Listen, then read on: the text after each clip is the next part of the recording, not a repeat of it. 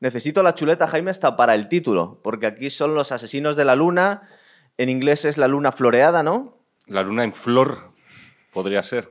Yo creo que. eh, Son conceptos indígenas que se nos escapan. Mira que siempre me quejo de que cambien cosas en el doblaje, pero en este caso creo que es acertado porque sonaba un poco demasiado florido y modosito el título en español, ¿no? Ah, los asesinos de la luna están bien. Está bien. A mí me cuesta pronunciarlo. Los asesinos de la luna. Demasiadas L's, tío. Sí.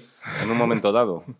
Eh, Esto tenemos, es- tenemos es- que hablar de esto muchas cosas. muy arriba, ¿eh? Tenemos que hablar de muchas cosas. Aparte, sé que quieres dedicar el programa Sí, a alguien. Por supuesto, por supuesto. Eh, pero que no nos dejemos el, el cambio de guion, que es importante el cambio de historia, que es como ha habido bastante polémica con la peli porque se supone que iban a contar la historia de otra persona, iban a contar la historia del detective del FBI y dicen las malas lenguas que fue Leonardo DiCaprio el que hizo que la historia fuera completamente distinta. Sí, es que yo he leído versiones sobre eso y de hecho me quiere sonar que en algún momento dado se dijo Leonardo DiCaprio va a repetir su papel de J. Edgar Hoover y tal, que ya lo había interpretado en la película de J. Edgar, la Claro. de Clint Eastwood.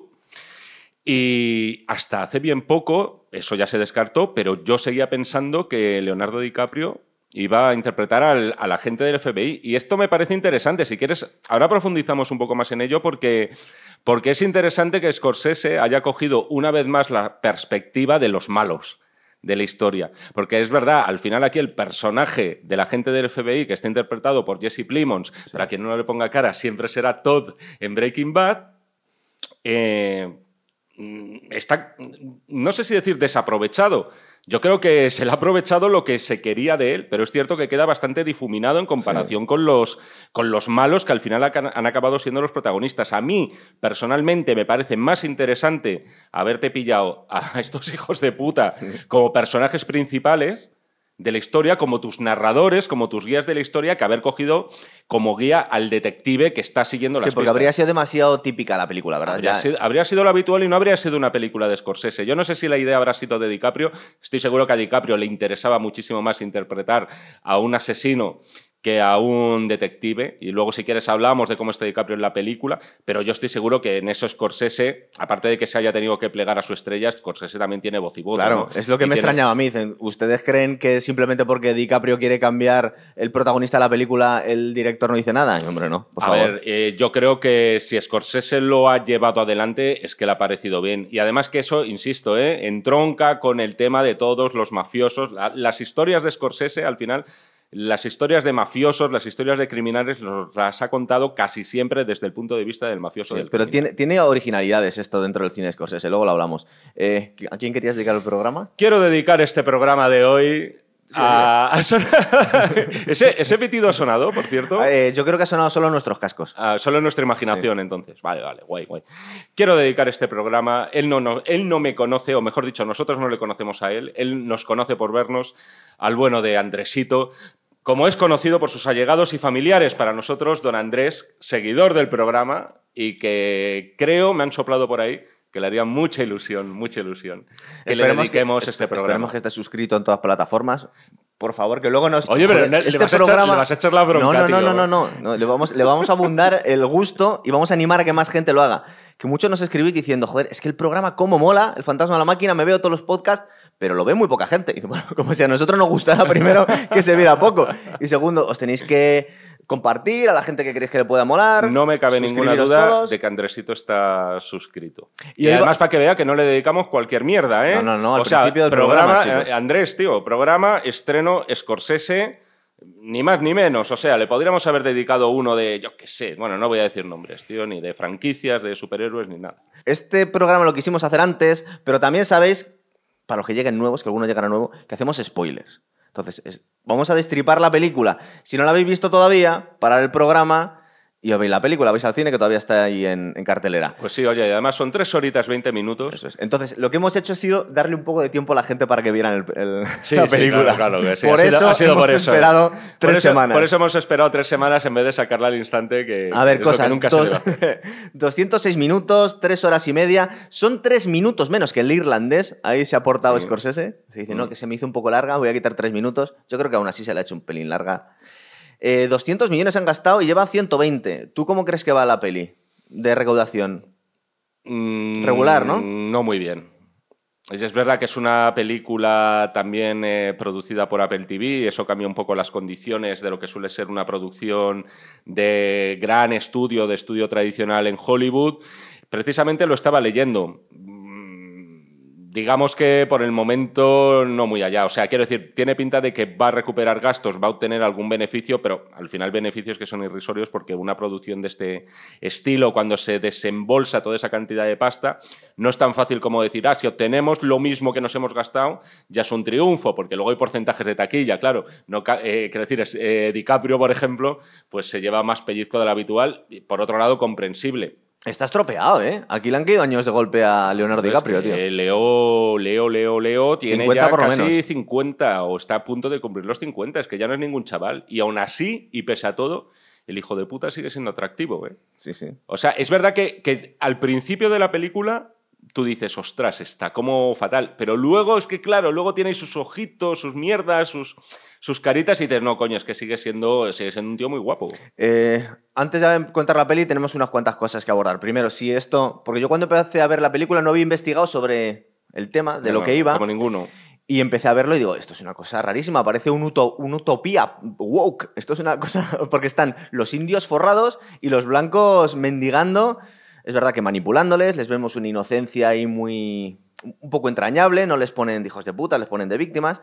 Eh, pero otra cosa que a mí me llamó la atención es que, como tú bien decías, es una peli que se centra un poco en los malos, pero los malos, sin irnos al extremo de Fargo, son un poco lerdos, ¿no? No tienen ese maquiavelismo, es decir, yo no le veo tanta, más que maldad, no le veo eh, tanta astucia, es decir, eh, son un poco torpes en algunas cosas. Es que mira, yo una de las cosas que me estaba también preguntando, por esto, por poner etiquetas y tal a las películas, es si Los Asesinos de la Luna nos está hablando de racismo.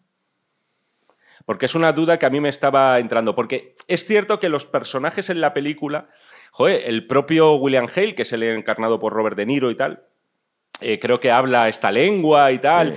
No, no, les oímos a los personajes decir, estos asquerosos salvajes, hijos del infierno, tal, que corta cabelleras. Es decir, no tienen, por así decirlo, expresiones directamente racistas hacia esta gente, pero claro, yo me hacía, y eso me gusta, porque dices, no es maniquea en ese sentido, no es una película en la que Scorsese haya querido decir desde el primer momento, decirte, oye, que no, que son racistas, ¿eh? no te olvides de esto. Yo creo que es algo más civilino, en el sentido de que si estos que dan el pelotazo con el petróleo no son indios y hubieran sido blancos directamente, ¿Habrían obrado esta gente igual? Eh, mi, mi respuesta es que no. no. No igual, porque estos pecan de inocentes y de pardillos, pero tienen la misma maldad. De hecho, no sé si recuerdas la dinámica que tiene con su cuñado, em, que es otro blanco, que está casado con otra india, eh, Leonardo DiCaprio, que se aborrecen, se están metiendo puñaladas. Bueno, de hecho, creo que uno se carga al otro. Y luego, cómo atacamos eh, William Hale con los asesinos que ha utilizado, es decir, no tienen ninguna compasión con los blancos tampoco. Entonces, simplemente a mí me da la sensación de unos desalmados un poco tontainas en algunas cosas y que, mm, y que simplemente se aprovechan de unos pobres inocentes. Es decir. Sí, pero la cuestión está en que dices, vamos a ver, eh, ¿cuántos eh, asesinatos se documentaron en este sentido? Bueno, no hemos, no hemos contado exactamente cuál es la, la premisa. todavía no hemos llegado. La premisa, pero... Del, del pueblo de los Osage, que son unos indios de... Bueno, a mí me recordaba un poco a la fiebre del oro, pero no estamos hablando de la fiebre del oro, estamos hablando del final de la Primera Guerra Mundial, en la mm. América Profunda. ¿Tú recuerdas el estado? ¿Qué es? Eh, eh, creo que era... Ah, me sale Wisconsin, pero no es Wisconsin. digamos que debe ser el medio oeste, es decir, no han llegado Uno con W. Wisconsin, Wichita... O, no era Wichita, no. Wyoming. No. Posible que sea Wyoming. No, espérate, lo mismo era Oklahoma, ¿eh? Me suena que es Oklahoma. Es Oklahoma, es Oklahoma. Resulta que han encontrado eh, abundancia de petróleo en tierras que suponemos que era de una reserva india o de una nación india todavía, porque a lo mejor no sabemos la... Bueno, son unas tierras que a ellos tengo entendido que se les otorga, un poco pues en plan para estableceros aquí, pero claro, Que venían de otra parte, es verdad. Venían de otra parte y dicen, joder, pues de puta madre. O sea, lo que viene a ser un pelotazo urbanístico. Está el pelotazo inverso que dicen un poco de coña con el pueblo de Israel, que justo se fueron a establecer en el único sitio de Oriente Medio donde no hay petróleo, que llama la suerte. Sí, es cierto, es cierto. Aquí es que es justo lo contrario. O sea, directamente es que están eh, bañados en oro, en oro negro. Pero. Eh, es muy guay esa parte también, por cierto, del principio, cuando ves a, estos eh, indios americanos, nativos americanos em, asimilarse al modo de vida del nuevo rico blanco. Es decir, ya con sus trajes, con sus Sí. coches de importación. Y claro, ahí es donde se tejen estas, eh, bueno, falsas amistades, ¿no? Podría decirse, ¿no? ¿Cómo, cómo tratas tú ahora de repente a una persona que antes considerabas un salvaje y ahora, sin embargo, es que está por encima de ti? Les falta decir buena, ¿verdad? Es verdad, se, se postran, acaban de taxistas, de ayudantes, aprovechándose de esta pobre gente. Nos llega Ernest. que viene de la Primera Guerra Mundial, pero no es un héroe de la Primera Guerra Mundial, ¿no? Creo que no ha estado pegando tiros, ha estado un poco por, por obligación. No tiene pinta de, de haber hecho, de, de haber sido ahí John Rambo, precisamente, ¿no?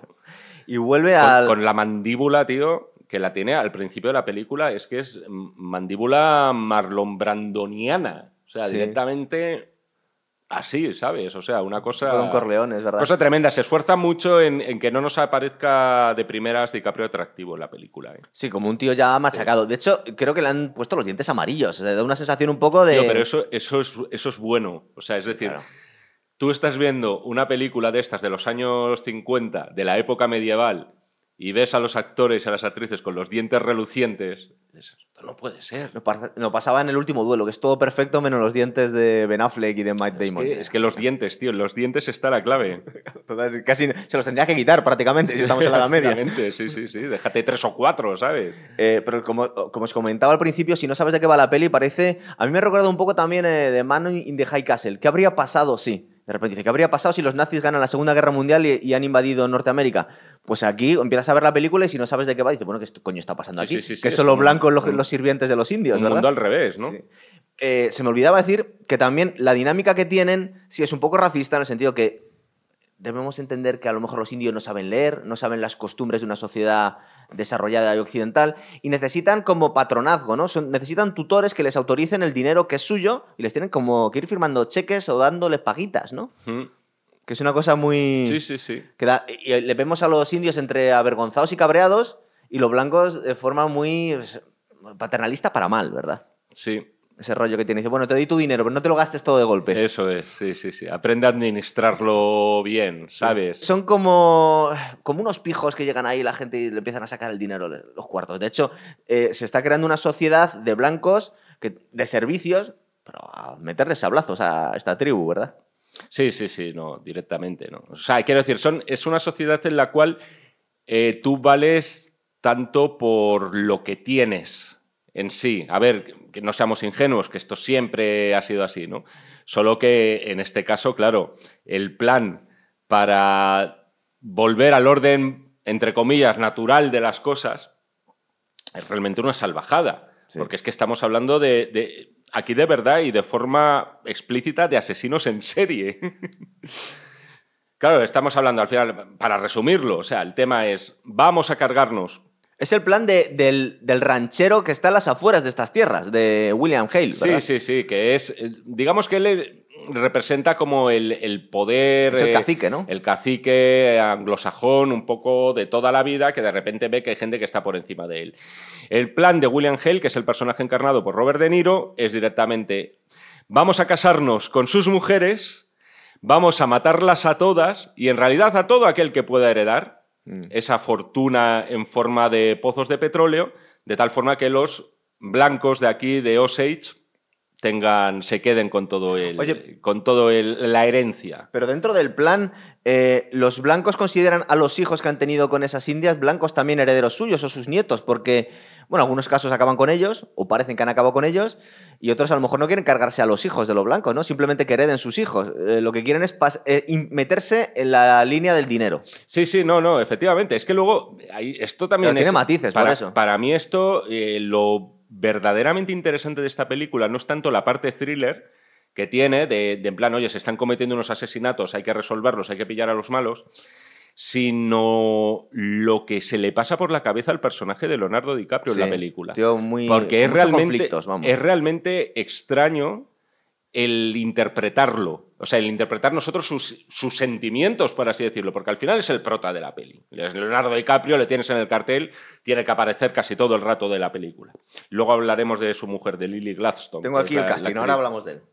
pero que dices, vamos a ver, eh, te da la impresión o, o bien de que no sabe muy bien lo que está haciendo de verdad, o que se está poniendo una tira en los ojos, o que directamente es un bobo solemne Sí. y muy manipulable, porque es alguien que verdaderamente parece que quiera a su mujer.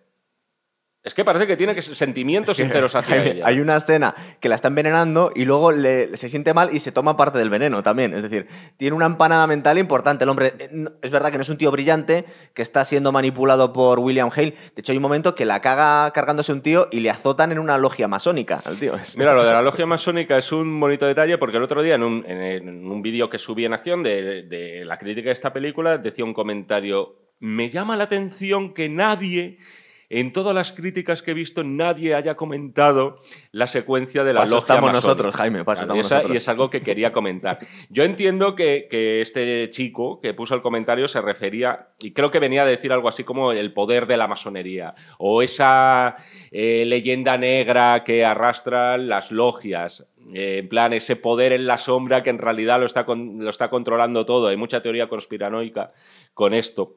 Pero es verdad que, que, bueno, esta gente pertenecía a la, a la masonería. Es decir, esto está documentado, que no lo hemos dicho, en la novela de no ficción de David Grant, una novela además muy prestigiosa de hace no muchos años, que, que fue la que sacó del rescate Esta historia, ¿no? esta historia. Claro, es que es una historia demasiado gorda como para que haya pasado desapercibida. Y de hecho, a mí me sorprendió mucho cuando vi la película. Dije, esto es una puta barbaridad. O sea, ¿cómo Es- pudo pasar? Es verdad que yo me temía que lo hubieran hecho demasiado políticamente correcto o que lo hubieran hecho muy clásica, por ejemplo, que hubieran puesto todavía más malos y más, eh, mm, más calculadores a los blancos de lo que realmente eran, porque van metiendo el gambazo en sus, en sus crímenes. Eh, vamos a hablar de, los, de, de la alineación, que todavía no lo habíamos, habíamos comentado. Tenemos a Leonardo DiCaprio, tenemos a Robert De Niro, pero se está diciendo que suena para los Oscars eh, Lily Gladstone, que es la mujer de, Sí, sí, sí, de sí. Brad... David, iba a decir de Brad Pitt, de, de Leonardo DiCaprio, que está muy contenida, ¿verdad? Es una interpretación muy guay. No sabes muy bien qué está pensando está, esta está tía. muy guay, sí. Además, sé de, de estas actrices que con la mirada. Una actriz que,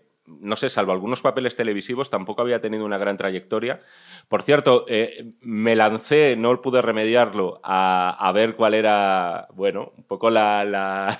Como has dicho antes, la línea de sangre o algo así, de la línea. Sí, eh, ge- genealógica de... genealógica de Lily Gladstone, Sí. porque esto, claro, ya sabes lo que pasa hoy en día Ah, con el porque si, si no es, si no es, si tiene algo, si, es, decir, demasiado lo- blanca, a lo mejor se enfada El- gente, ¿no? Para que te hagas una idea, en los años 90 ya hubo un poco de lío, pero ni la mitad de lo que podría haber ahora, porque Johnny Depp interpretó a un indio en una película que dirigió Ah, sí. él, que era The Brave.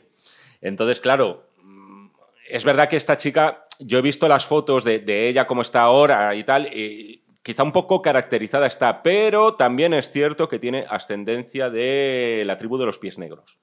¿Tú te acuerdas de aquel capítulo de Los Soprano que había muchos que se habían montado los casinos y al final era un poco estafa porque con que fueras un cuarto y mitad de indio ya te daban la licencia? ¿sabes? Entonces como que toda la gente se sentía parte de la etnia si les venía bien.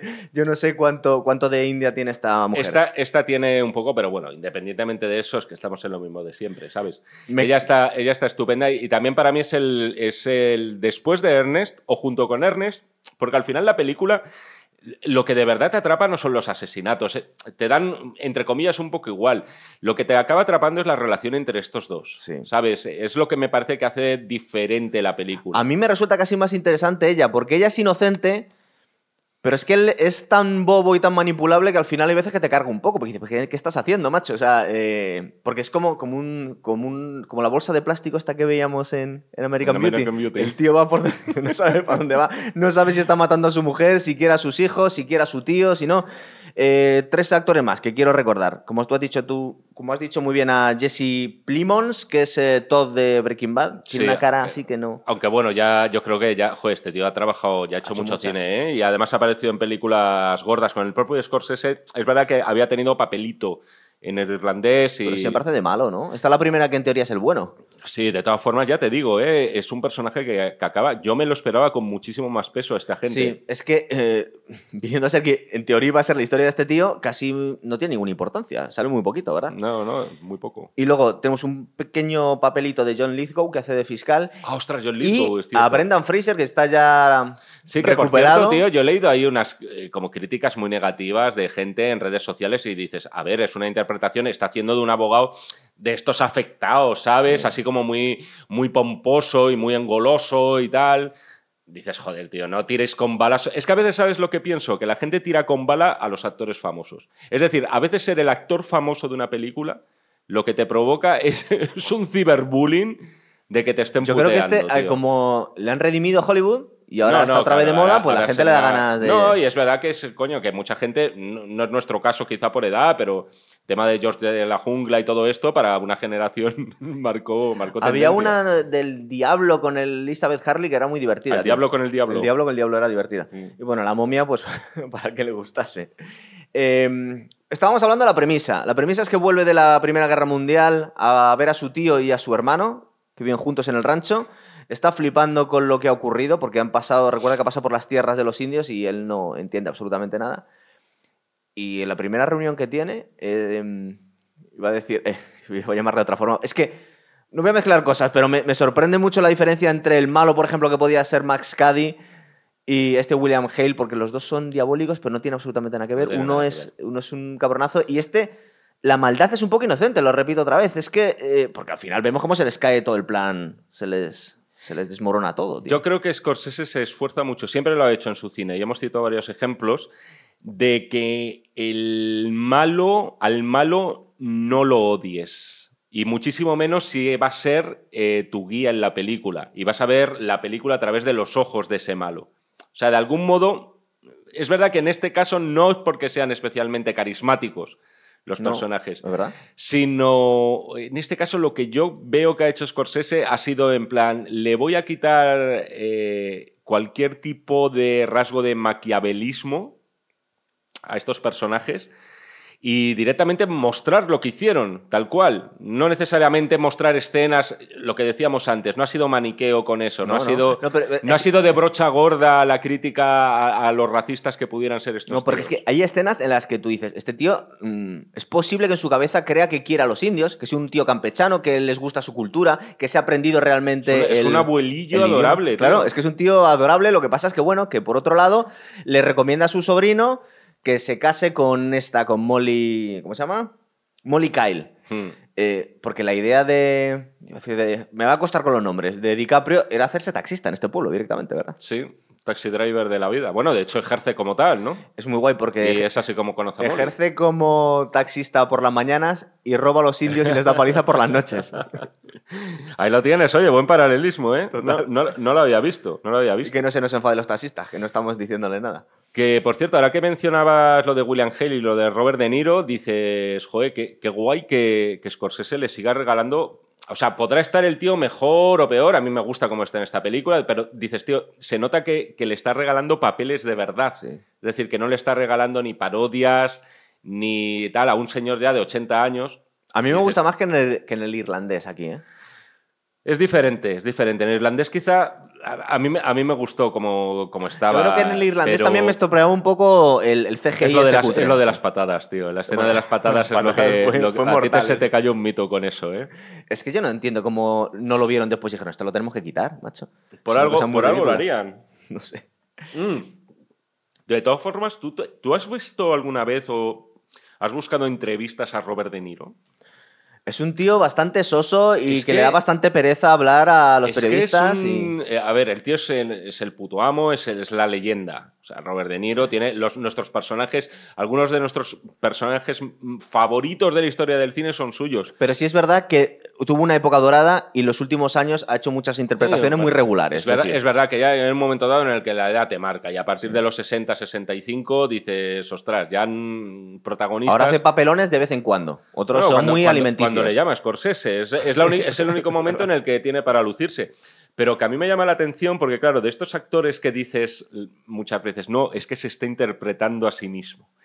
O está haciendo de sí mismo en las películas y eso no tiene ningún esfuerzo. Claro, viendo las entrevistas que concede Robert De Niro ahora, y yo creo que también hace años, cuando era más joven, dices, le podrás acusar al tío de haber repetido tics de personajes y confundir su mafioso irlandés de uno de los nuestros con el mafioso judío de Casino. Y prácticamente que te parezcan el mismo. Pero lo que no le puedes acusar es de hacer de sí mismo, porque esos tíos son muy expresivos, tienen cierto carisma, tienen como cierto sentido del humor, y sin embargo, cuando entrevistan a Robert De Niro, es que son monosilábicas. Da la sensación de ser un folio en blanco. Es un tío como súper retraído. Sí, sí, sí, sí, es una cosa muy curiosa. Es muy gracioso, por ejemplo, ver a gente que es lo contrario de él, desde un punto de vista personal, como Dustin Hoffman, imitando a Robert De Niro en una entrevista, las caras que pone y tal. Es maravilloso. Está ejerciendo Leonardo DiCaprio de taxista y de ladrón por las noches, pero eh, tío tiene el. Pues claro, porque les hemos visto un poco machacado en la película, pero el tío tiene el rollo de seductor, o por lo menos él cree que es un, es un seductor, porque enseguida empieza a camelarse a, Molly y mola mucho el rollo que llevan, ¿verdad? Porque ella tiene un poquito de suficiencia, no se fía mucho, porque sabe la historia de los blancos aquí con, con las indias, pero por otro lado le gusta, está muy contenida.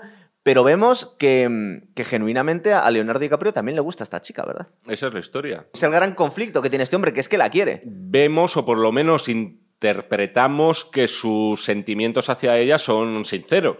Es decir, aparte de que evidentemente el tema de la pasta y tal eh, pues, eh, siempre es un aliciente, ¿no?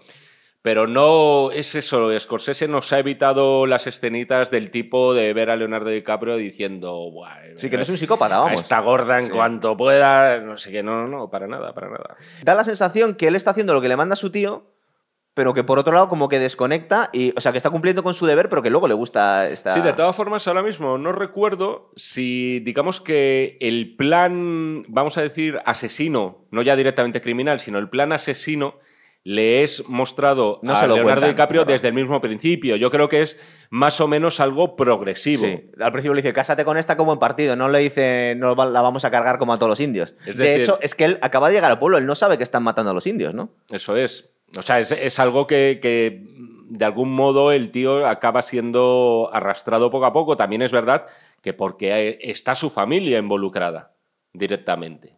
Vemos también que eh, es un, algo que les ocurre a toda esta tribu, más allá de, no sé si la influencia del hombre blanco o no, que todos tienen tendencia al alcoholismo y a la depresión. Estamos viéndolo sobre todo en los hombres, ¿verdad? Que tienen una vida bastante disoluta. Siendo millonarios, eh, aunque se echan a los placeres de mujeres, de alcohol y tal, no son felices. Eso lo vamos a ver sobre todo con el ex marido de Molly. Al final nos está hablando mucho de, lo que es. Joder, si, lo piensas, puede ser una alegoría salvaje del capitalismo esta película. Sí.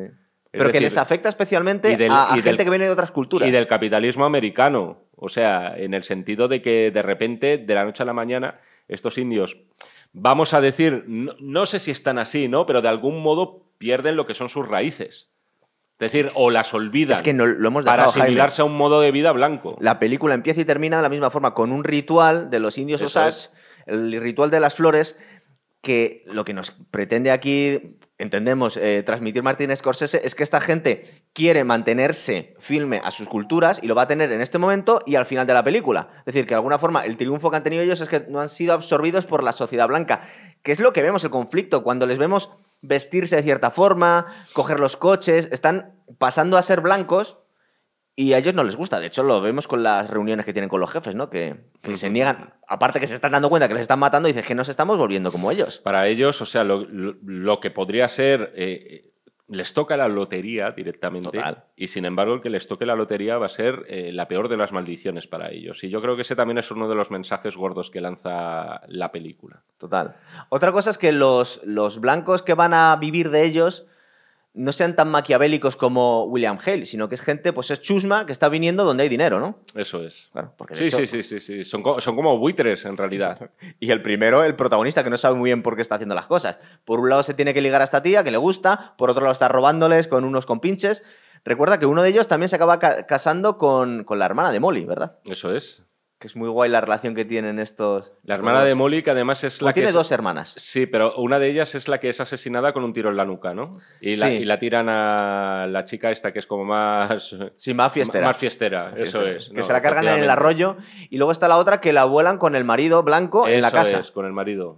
Exacto. Es que es muy guay cuando vemos la familia de Molly, que están las dos hermanas y la y la madre. Es que, y cómo lo tienen planeado para que vayan cayendo uno detrás de otro. Claro, tío. Es que y los hijos una de las cosas que yo me preguntaba es, ¿Molly no reacciona demasiado tarde a esto? ¿Verdad? Porque le vemos cierta astucia en la mirada y como que, claro, es que ella le quiere también a él. Entonces hay una parte que ella se está engañando, ¿no crees? Porque ella poco la mirada nos está transmitiendo que parece más inteligente de lo que, de lo que es. Dice, da la sensación que se entera un poco de las cosas, pero que o no quiere verlo o se aguanta. Bueno, de ¿no? hecho, es verdad que al parecer de toda esa tribu es la única que da pasos adelante. Con... Creo que esto, por cierto, no, no ocurrió de verdad en el sentido de que se encuentre ella- con el presidente y todo. que se fuera a Estados Unidos y tal. Es cierto que escribieron muchísimas cartas eh, pidiendo ayuda. Eh, entre otros, por cierto, al, al proto-FBI. Sí, Porque, claro, que todavía no estaba establecido aquí. no era como tal FBI, todavía no existía, por lo menos con esas siglas. Tiene, tenía otras diferentes. Era simplemente era oficina de investigación o algo así por el estilo. Eso es. Y es la que da pasos adelante, pero claro, yo mientras veía la película digo, ostras, eh, claro, entiendo que es que la historia fue así y que a lo mejor eh, ser tú, eh, por así decirlo, la persona que sigue siendo extraña dentro de esa sociedad, pese a que estés regado de millones, puede que eso te haga ver las cosas diferentes o es una cuestión cultural o directamente es que daban ganas de, dices, bueno, sal de ahí ya. Es como una, antes. como una historia negra de Pocahontas, ¿verdad? Llevado sí, al, sí, sí, al punto más chungo. Porque estos dos, que es parte del drama también de la película, que estos dos de alguna forma se quieren. El matrimonio este, ¿verdad? Y se tienen cariño, claro, entre todo este horror. Ella un poco inocente, viendo cómo va cayendo toda su familia, y él un poco a empujones. De todas formas, el personaje de DiCaprio, cuando la está. eh, Es decir. Cuando la está envenenando. Él es. Quiero decir. eh, No, no la matan de golpe, por así decirlo. Creo que lo que está haciendo es mezclarle la insulina con con, algo. veneno, sí. O sea, él. Yo me pregunto, ¿él es consciente de que la está Sí. matando? Es que hay un punto que da la sensación que no está muy claro. Dices, tío, ¿tiene- ¿lo tienes claro? Es que- ¿O por qué crees que haces esto? Creo que se lo dice. Después de. A ver, nos estamos dejando una tontería, pero para llevar un orden. Cuando le cachetea a, a DiCaprio en la logia masónica, es porque ha utilizado a un esbirro para cargarse al ex marido de, de esta mujer que no tenía ningún sentido matarle, porque ya no tenía. Bueno, creo, no, creo que no iba a heredar ya nada, ¿no? Que este tío estaba forrado, pero que no había dejado descendencia. Y se lo cargan un poco a la luz del día, de un tiro en la nuca y como que va a cantar un poco y van a investigar. Por lo Sí. menos tiene que llamar la atención del juez. Y por eso le eh, empiezan a apretar las tuercas este hombre. Y es cuando es. le empiezan a decir, bueno, vamos, mm, al final tienes que heredar tú. Mm. Porque creo que ya había muerto una de las hermanas. Y le dice que la va a envenenar, pero es verdad lo que dice Jaime, da la sensación que no se ha enterado muy bien qué está haciendo, ¿verdad? Es que Mm. por eso decía que en algunos pasajes me recordaba un poco a Fargo. Digo, estos son criminales un poco estúpidos, tío. O sea, no sé. Sí, pero que so- son estúpidos, pero que, que dejan un reguero de cadáveres por donde pasan, ¿eh? Sí. Es decir, al final eh, su estupidez la acaban pagando los demás.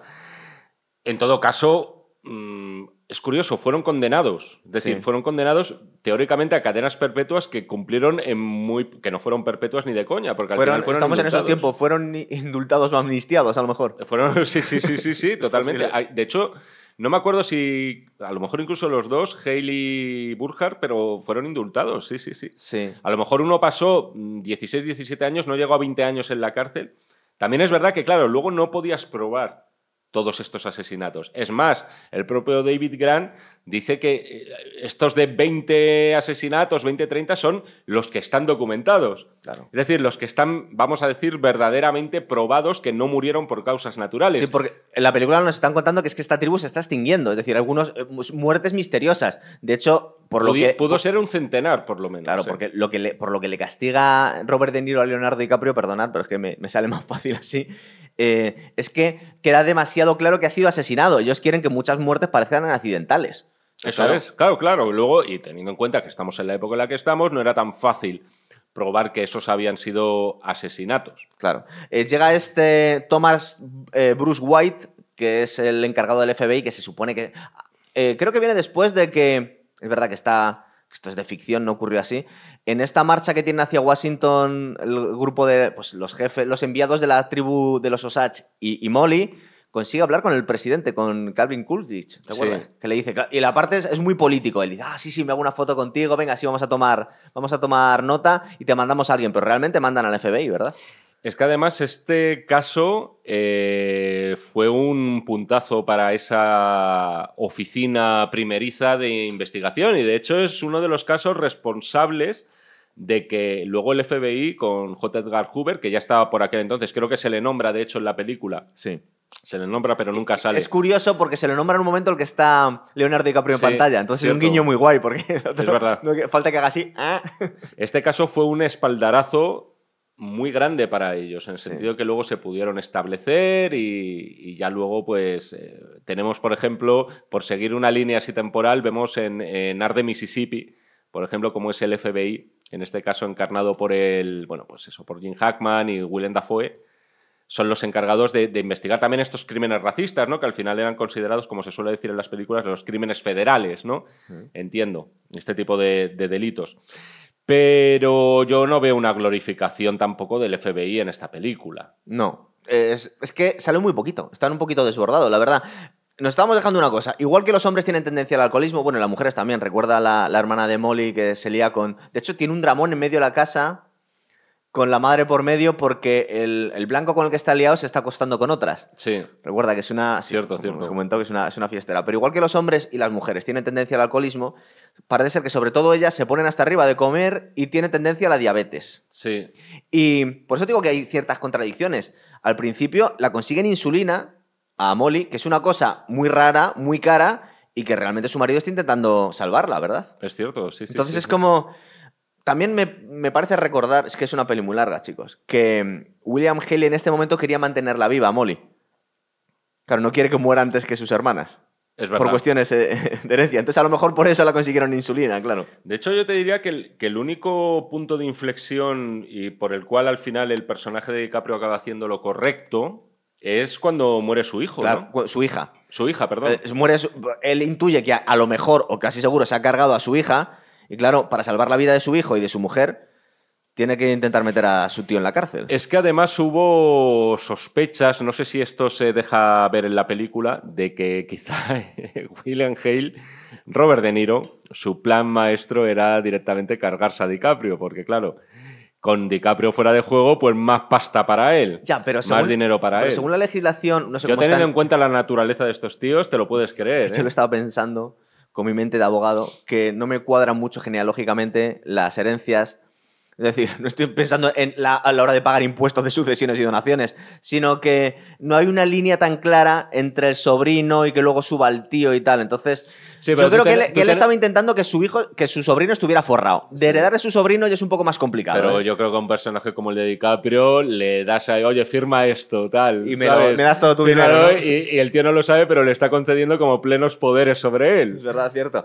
Que por cierto, me gustan las secuencias entre DiCaprio y Robert De Niro, que al final eso también es una. Para mí era. eh, Antes de ver la película, era el gran aliciente. Porque llevan actuando desde que Leonardo DiCaprio tenía 12 años o por ahí, creo que hay un papelito, ¿no?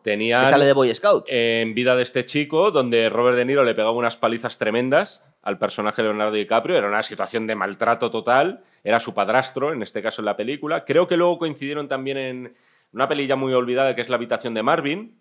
Marvin Rooms, Marvin's Room. ¿Y no ha salido más? Y luego coincidir los dos no han coincidido más. Y claro, estamos hablando al final del alter ego de Scorsese en los años 70, 80 y buena parte de los 90.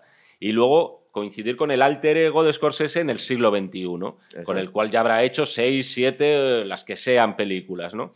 Y a mí lo que me mola es que cada vez que coinciden ellos en pantalla, eh, te da la impresión primero de que DiCaprio persona eh, admira muchísimo a Robert De Niro, de algún modo es algo lógico, y que está cohibido ante él. Entonces siempre te da la impresión de que, insisto, teniendo la talla que tiene Leonardo DiCaprio actoral, eh, parece como siempre retraído, cohibido en esas conversaciones.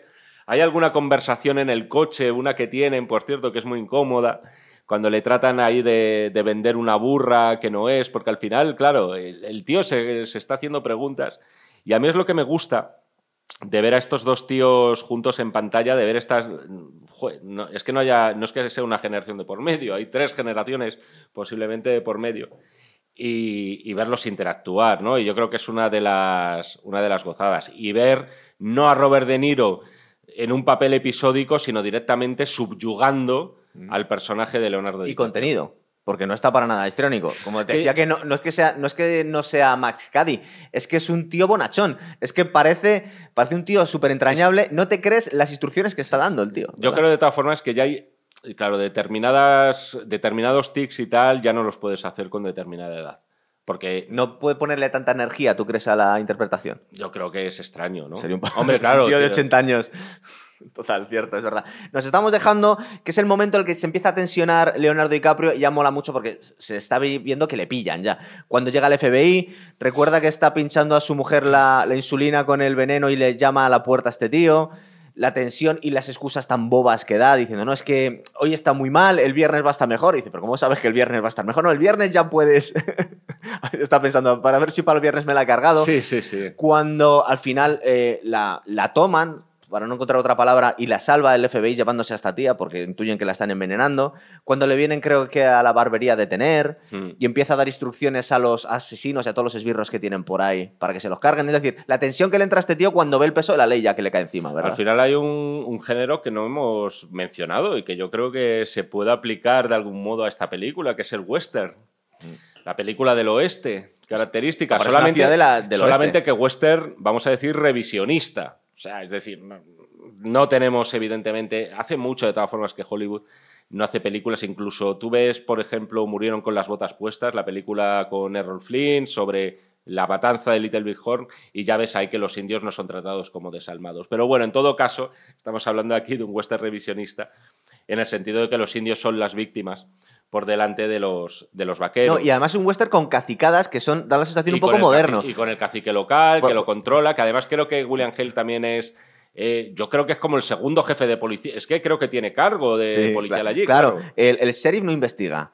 Eh, el- los pobres indios consiguen contratar a un detective privado blanco que, bueno, creo que le, le- le mandan a su, a su ciudad a, a- pues a palizas y de hecho creo que se lo cargan en Washington directamente, alguien que está, que está Quiero investigando. recordar que sí. Y esto pues algo que da la sensación de un cine muy moderno en el mundo de los, de los westerns, ¿verdad? Que en las ciudades de los westerns no veíamos el sheriff tan corrupto o el investigador privado que le mandan de una paliza. Da más la sensación de una película del siglo XX que... Bueno, eh, estamos en el siglo XX, pero vamos. Sí, pero por ejemplo, eso, eso en Sin Perdón, la película de Clint Eastwood pasaba también, ¿no? Con Sí, el personaje de Jim de Jim Hackman, ¿no? Que era, que era, un- que era- que es también interesantísimo. Un día podríamos hablar de esa peli, por cierto, y hacer un programa porque me Es un peliculón. un peliculón y, y responsable de que, de que el western todavía no haya muerto y se puedan hacer películas del oeste desde esa perspectiva. Pero es eso. Pero Jim Hackman tenía cierto... eh, eh, em, tenía más matices. Este sheriff directamente es que es un, es un mandado. No, no, claro, bueno, es que era Jim Hackman y además, como se dice hoy en día, en su prime, ¿no? O Sí. sea, eh, en el prime ya de los años de, de tener 60 años, pero que es que estaba maravilloso. por De hecho, estoy entonces. pensando que en Sin Perdón el cacique era Jim Hackman. Era, era, era el cacique, era el Claro. cacique. Y aquí el sheriff Era- es un mandado. Era cacique, era sheriff eh, también, si no recuerdo mal. Sí, o sea, por lo menos sheriff, tenía claro, placa. Y era una persona que actuaba Creía que... Ahí, eso, eso con buenas molaba. intenciones, sí. Es decir, él creía que de verdad estaba haciendo el bien. Es decir, Sí. él, él- él cree que los hijos de puta son los otros. Y a mí eso es lo que me parece un malo Por- interesante. porque habían sido hijos de puta en el pasado. y además. lo eran, de algún Claro, modo. sí, Habían sí. sido eso, el hombre que mató a mujeres y niños poniendo la bomba de no sé qué. Y dice. Qué guay. Eso para el programa de Sin Perdón. Eso sí, sí, que ya hemos verdad. hecho Mystic River. Yo creo que la próxima de Clint Eastwood tenía que ser Sin Perdón. Bueno, y hablando de. Estamos con Scorsese, creo que nunca hemos hecho un programa de uno de los nuestros, ¿no? No, Un programa, eso. nos quedan muchas por ahí por hacer. Eh, ahora nos metemos en, la- en el momento de los juicios, que está muy guay, tío. Sí. A mí, mira, hablando de uno de los nuestros, a mí se me ha venido a la cabeza todo el tema del personaje de Ray Liotta, de Henry Hill, Ah, sí. Eh, testificando contra los que eran sus antiguos jefes y prácticamente familiares, ¿no? Porque había sido acogido en el. Pero es que este hombre tiene tan poca personalidad que le manipulan para que en cuestión de dos semanas mm, vaya en tres direcciones distintas prácticamente, ¿verdad? Primero le, le pone como testigo protegido al FBI y le Mm. convence. Luego el, su tío le convence para que diga lo contrario. Por las habilidades también de Brendan Fraser, que es muy buen abogado. Mola mucho, ¿verdad? Que es un papelito pequeño. Pero como os hemos comentado ya hace un rato, que lo que parece que, que convence totalmente a este hombre es porque se cargan a su hijo. O él cree que se han cargado a su hijo. Eh, es o es una- a su hija. Es a su hija. Es, Esa la niña. eh, Yo me quedé con que era un niño, pero ya me has corregido. Creo que- ten- creo que- Tendrás tu razón que la tiene más reciente, posiblemente. Sí. Bueno, hace ya tres semanas, ¿eh? Que teníamos que haber hecho el programa. Hemos tardado, hemos Una vez más, no hemos dado tiempo a que vean la peli. Pero, oye, esta, esta es una película, en todo caso, que con esa duración mm, te permite bajar poco la guardia. Sí, la pasan película, muchas ¿eh? cosas, es verdad. Se da mucha información, hay muchos nombres, eh, te tienes que quedar bien con características físicas de algunos de los personajes, porque si no se te pueden mezclar. Uy, este era el médico, uy, este es el asesino que han contratado, pero que a su vez se parece a tal. O sea, y nos hemos dejado una cosa muy guay. Es verdad que intentamos ir cronológicamente, que nos hemos dejado la explosión. Que es Sí, una cosa bestial. sí, sí, cuando, cuando vuelan medio pueblo ahí con la cuñada, con el, bueno, con la, con la hermana y con este hombre.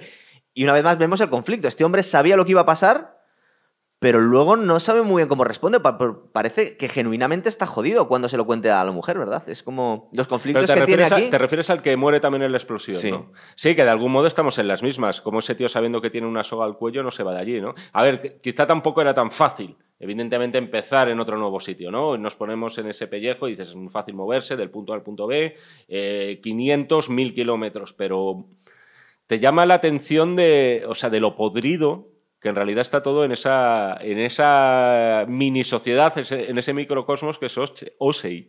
Sí. Eh, cuando por fin da el último giro y cambia de bando por tercera vez eh, Leonardo DiCaprio, aquí le vemos ya que le empiezan a saltar un poco las costuras a William Hale. No es el psicópata que le sale todos los planes perfectos, sino que aquí el tío se ve pues un poco superado por los acontecimientos, ¿verdad? Y, tam- y también vemos como que a lo mejor el plan no era tan perfecto, sino que han sido unas cosas un poco chapuceras, un poco Sí. fargo algunas cosas. De todas formas, es que nunca se dice, mira, vamos a hacer esto, tú vas a hacer tal. No, sé sobre qué, la tal, marcha, tal, ¿no? tal. Sí. Es siempre sobre la marcha. Siempre sobre la marcha. Posiblemente en su cabeza, yo creo que en su cabeza también estaba sobre la marcha. O tenía tal sensación de impunidad que dice, bueno, Es iremos es- viendo... Es sobre todo eso. Cuando tú decías al principio, jo, estos tíos no parecen muy hábiles, es que a lo mejor no les hacía falta. Claro. Y de hecho, mm, quizás que se les fue la mano con eso de los asesinatos. Sí. Es decir, si no hubieran matado a decenas de personas, a lo mejor habrían salido impunes de eso. Dices, pero es que es la hostia. O sea, no, no te conformas en plan con, bueno, vamos a hacer una cosita aquí, otra cosita acá, Matamos a uno, allá. no, ma- matan a todos, además. Es directamente vamos a matar a todos. O sea, te cuesta pensar diciendo, joder, ¿a- ¿hasta qué punto pensarían que no iban a hacer ni caso? Y aquí es donde vuelvo a hablar del tema del racismo, que sí me lo parece en el sentido de que dices, ah, es que son indios. Por y eso tienen le- a lo mejor la esperanza, como decías tú, el tema de la diabetes. El eh, tienen la esperanza de vida X. No van aquí a estar haciendo Bueno, es- es preguntas. que segura- Esta gente luego es muy dócil y está todo el día borracha con Claro, el dinero. Jaime, es que tal. seguramente en el plan eh, también entraba que es que muchos se morían solos, de verdad, claro. Entonces, claro, porque realmente que entre el alcoholismo, el suicidio sí, sí, sí, sí, y- y, la diabetes, claro. es que muchos caían como moscas. Entonces decían, ellos lo que hacían es intentar acelerar un poco el proceso. Pero al final íbamos a heredar de todas formas. Eh, lo que es un escenón y, y da sentido a toda la película es cuando, que aparte ya vemos que ha espabilado un poco Leo- Leonardo DiCaprio y tiene el conflicto de dice, vale, yo voy a decir en el juicio lo que hice, pero claro, se va a enterar mi mujer y la quiero un montón y la voy a romper el corazón. y luego el tío tiene que, la última escena que debe ser el último momento en la que la ve, que tiene que confesar y, y ella le dice, dice, bueno, pero me intentaste envenenar, ¿verdad? Y es el rollo que, que él ha renunciado por salvar a su mujer y a su hijo, su hijo, creo, sabe que no les va a volver a ver y que se va a pasar la vida en la cárcel. Mm. O sea, que lo hace, de alguna forma, en el último momento se sacrifica por ellos, ¿no? Sí. Sí, es el último rasgo de, de, bueno, de, de- de lo que sea que le pasaba a este señor por las venas. Sí. O sea, entiendo que, no sé, llama al ataque de conciencia. Yo creo que el tema de la hija, hemos quedado que es hija, que muere también es eh, determinante. Muere de una enfermedad. Entonces no queda tan claro que le hayan asesinado. Hmm. Ya sospecha, porque claro, por muy tonto que sea, se imagina que, que no ha sido natural. Hay una de las cosas que he leído, eh, es un hijo lo que le sobrevivió a Sí. este. Eso es verdad. O sea, tiene, Sí. tiene un hijo que no, no ha muerto. Una de las cosas que he leído es que este, bueno, ya se pasó sus años en la cárcel, tal, tampoco muchos, ¿eh? 11, 12 o por ahí. A lo mejor también entiendo que por testificar puede que le, le cayera algún tipo de, de premio, ¿no? Y por ayudar en la investigación. Porque este su se había cargado un huevo de gente, su claro. testimonio fue clave, sí, sí, Sí. sí. Eh, sí, pero no, no sé si tanto como con sus propias manos, ¿no? Bueno, eh, no. O, po- o ordenando a otros. y tal. contrataba Su- asesinos con- para su con- tío, Con, sí. subcontratas, con Sí. subcontratas de, de- de sicarios y tal, ¿no? Entonces, una de las cosas que pidió. Este murió en el 86, no te lo pierdas, ¿eh? sí. Sí, sí, sí, sí, sí. Murió en el año 86. Vivió más que la mujer, murió de diabetes a, ver, los mu- 50 años o por ahí. Murió, debió morir en los años 60 o 50, no me acuerdo aproximadamente. ¿eh? Entonces pidió a su hijo como última voluntad que por favor arrojara sus cenizas al- en las colinas de Osage, que es donde quería reposar. Y entonces el hijo lo que hizo fue tirarlas en el primer puente el que pasó. Dijo, mira, eh, que, que te den por culo, ¿sabes? Papá. Directamente. Eh, que este non, tío, el que. Aparte que nos están contando un poco cómo se narraban las historias en aquel momento. mí- Lo de, y aparte que se pone Martin Scorsese a. Mira, hay- había a mucha- narrar la historia para la radio. Es el, el- el director de repente dice, voy a narrarte la película, pero te la voy a narrar de verdad. Yo creo que hay muchas formas de decir, no, te puedes anticipar a cómo va a acabar una película, el final, el argumento, pero muchas veces están también los recursos. Y es- te ibas a figurar que te iban a contar la vida de los personajes, que por cierto se suele eso solucionar con unos rotulitos y tal, que todos estamos esperando final. que te lo cuenten a través de un viejo programa de radio con sus efectos de sonido, con esas voces engoladas y con el propio director haciendo el papel de maestro de ceremonias. Y el público ahí y- diciendo, ¡oh! y el público, sorprendiéndose sí, sí, sí, todos. sí. A mí me parece un recurso maravilloso, que además, de- precisamente del de uno de los directores más, que esto suena pero grullada, pero más cinematográficos, que más han hecho por eh, experimentar con el montaje, con la imagen, con planos diferentes, con recursos de todo tipo y que de repente te lo quiera solucionar con un viejo serial de radio, que por cierto creo que se hizo de verdad algo así parecido, porque además se empezaron a vender las bondades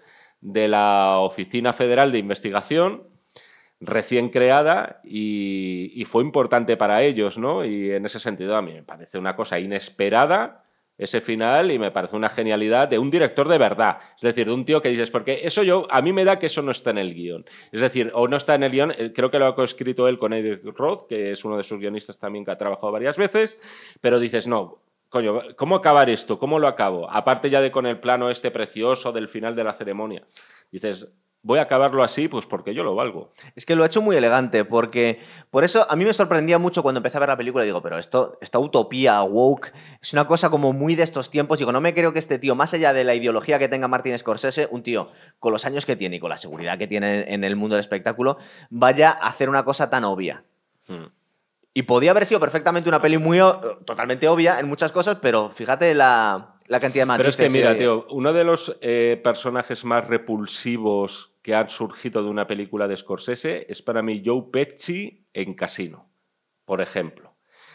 Entonces, O también es Jake LaMotta, tiene tantos. no, ya, pero bueno, dice, joder, no, si tengo que pasar en una isla desierta con alguien, prefiero a, a Jake LaMotta que Mientras no te líes con su mujer. Joe Pesci. claro. Pero en Joe Pesci en Casino, en un momento dado, el tío es un asesino, se carga a alguien con un bolígrafo en el cuello, o sea, se pasa la película matando gente cuando no torturándola, a uno le mete la cabeza en una prensa hidráulica hasta que le saltan los ojos, pero de repente te cuela una escena que dice, pero todos los días no faltaba su cita con su hijo al cual le preparaba el desayuno. Bueno, y la muerte tan horrible que tiene. de Y luego la muerte tan horrible, pero la muerte al final dices, él no la elige. Pero sin embargo, por cruel o por eh, misterioso que nos parezca, o incluso inexplicable, un asesino al final puede ser alguien que también quiere muchísimo a su Sí, hijo. te pone ciertos matices al final para no hacértelos tan odiosos. Entonces, Menos esos dos ejemplos que hemos puesto. Jake LaMotta es que no tiene salvación. en Sí, pero Jake Raging entra en otra categoría que es directamente de, de la, de- del hombre sin remedio, es decir, ese, no, no tiene remedio. O sea, Es que en todas son Robert De Niro. Y luego, por ejemplo, en El Cabo del Miedo, sobre todo la última escena, cuando se pone a hablar en lenguas muertas para atrás, da la sensación que es el Ahí- diablo. Ahí, ahí se le va un poco la mano, pero por ejemplo es verdad que a eso también le interesa a él. En la versión original, además esto lo hablamos cuando hicimos aquel programa. Del Cabo del Miedo, dices. Sí, cuando hablamos del Cabo del Terror, que era la película de la cual se hizo el remake, Ah, sí. eh, toda esta historia de que el abogado, que ahí lo encarnaba Gregory Peck, el malo, Max Cady era Robert Mitchum, lo que no había en aquella historia de los años 50 era esto de que se la había jugado su abogado para que saliera culpable en un juicio de violación. Eso es algo que introduce Scorsese. ¿Por qué? Porque al tío no le gustan los blancos y negros, por así decirlo, ¿no? Y le parecen siempre mucho más atractivos los grises. Y eso es algo que para mí entronca esta película de los asesinos de la luna, que por cierto, al final ves que Scorsese, joe, en el siglo XXI ha pasado a ser un... Es un tío que ya se centra solamente como en superproducciones, con la excepción de... Aunque luego tenía un repartazo, con la excepción de Silencio y tal, pero es un tío que ah, ya no hace, por así decirlo, vamos a decir, proyectos como muy personales. Pero tú crees que va a hacer mucho más, porque estas dos últimas pelis que ha hecho para Netflix son. Bueno, no son no, la, Netflix, la no son para última es Apple TV. Ah, La, la del irlandés sí que era para Netflix. Pero no, te digo que desde el siglo XXI, Gangs of New York, El Aviador, eh, esta, eh, me, están faltando más, bueno, la de la invención de Hugo, eh, luego caer- Infiltrados, Infiltrados, que era un remake. Es decir, son películas que están como muy lejanas de lo que podía ser. ser- Shutter Island es suya también. ¿Cuál? Satter Island. Que la es tenemos- suya- es esa va a caer en breve, la es estamos preparando también. ¿Ves? Son adaptaciones, por ejemplo, de bestsellers Sí. o biopics famosos, es decir, no es el rollo de voy a mostrarte eh, la sociedad paranoica o a un tío. Pero, sin embargo, en todas esas películas acaba teniendo siempre a un atormentado que es algo que a Scorsese le gusta mucho. Y una de las cosas que a mí, por ejemplo, también me gustan, dices, no le quedará mucho cine, pero es que el tío ha conseguido cosas como muy pocos en el sentido de eh, Tarantino, te pongo por caso. Tarantino es un tío que lo conocían en los años 90. ¿Por qué? Por Reservoir Dogs, Pulp Fiction, lo conocen a principios del siglo XXI, Kill Bill también se convierte en película de culto. Luego ya eh, también eh, Django es una película que tuvo muchísimo, muchísima buena acogida por parte de espectadores. Por supuesto, Los Malditos Bastardos, es decir, ha estado tres o cuatro décadas siempre en el candelero. A Scorsese al final hay una generación que lo flipó con Taxi Driver en Sí, los años queda 70. muy lejos ya, claro. Hay otra generación, como puede ser más o menos la nuestra, que nos quedamos eh, asombrados con uno de los nuestros, con Goodfellas. Hay una generación que se quedó flipando con Infiltrados, por Cierto, ejemplo, ¿verdad? también peliculón. Y luego hay otra que se ha quedado flipando con El Lobo de Wall Street, que sería como la última. Y al final es una película, El Lobo de Wall Street, que fíjate, es que ha llegado al meme. O sea, ¿a quién no le ha llegado alguna vez algún GIF, alguna historia del Lobo de Wall Street con Matthew McConaughey pegándose golpes en el pecho? es curioso porque O sea, es un tío que ha conseguido al final estar en el candelero a lo largo de cinco décadas. Lo que pasa es que yo no sé si, esa- esas películas que dices tú son las mejores de su filmografía. No necesariamente. Son las más famosas. No, vamos a ver, Taxi Driver y, Sí. y, y Goodfellas para mí están en el top, ¿eh? Pero tiene En otras top- muy buenas. en el- en Por el ejemplo, cinco. estabas diciendo. Toro Salvaje también. Es verdad que Pero te es estoy, hablando, de ver te estoy hablando de, de películas que hayan tenido, por así decirlo, eh, de- coño, de que se hayan convertido en iconos, ¿sabes? Directamente. No ejemplo- necesariamente las mejores. En, mi caso coinciden algunas. Gangs of New York y El Aviador, a mí no me vuelven loco ninguna de las dos, pero también les dieron mucho bombo. Intentaron que son, fueran. son super- es que son superproducciones. Ya te Sí. digo que al final Scorsese se ha convertido en un realizador de superproducciones que él de algún modo al final acaba llevando también a las cositas que a él le interesan. Y es capaz, en estos tiempos que es difícil, de sacar pasta a las productoras para hacer peliculones, aunque se den hostiazos. Aún Sí, así saca dinero el tío. También es verdad que, claro, tener a tu lado y de tu lado a una estrella como Leonardo DiCaprio ayuda muchísimo. ¿eh? Eh, en su momento hicimos el programa y no recuerdo yo, esto creo que no lo hablamos o es que se acababa de hacer. No, es que se estrenó directamente en Netflix. Eh, ¿El irlandés fue bien de taquilla? Porque taquilla, hombre, supongo que lo sacaron los cines también. espérate, pero el irlandés, si no recuerdo mal, tuvo estreno limitado. ¿eh? Claro. Eh, ahí no sé si cuentan esos parámetros en el sentido de que. Costó una pasta el The Aging Yo, ese. yo creo que, Además- que debió ser algo parecido a lo que ha pasado con el estreno ahora de, de, de Killer, la última película de David Fincher, que se con Michael estrena Fassbender. mañana. No, no, o sea, bueno, la peli se estrenó ya en cines. Ah, en cine ya está. Pero que a lo mejor en Netflix puede ser que sea mañana, ¿eh? Seguramente. Netflix es mañana. A, a mí me salió el otro día en Netflix que próximamente.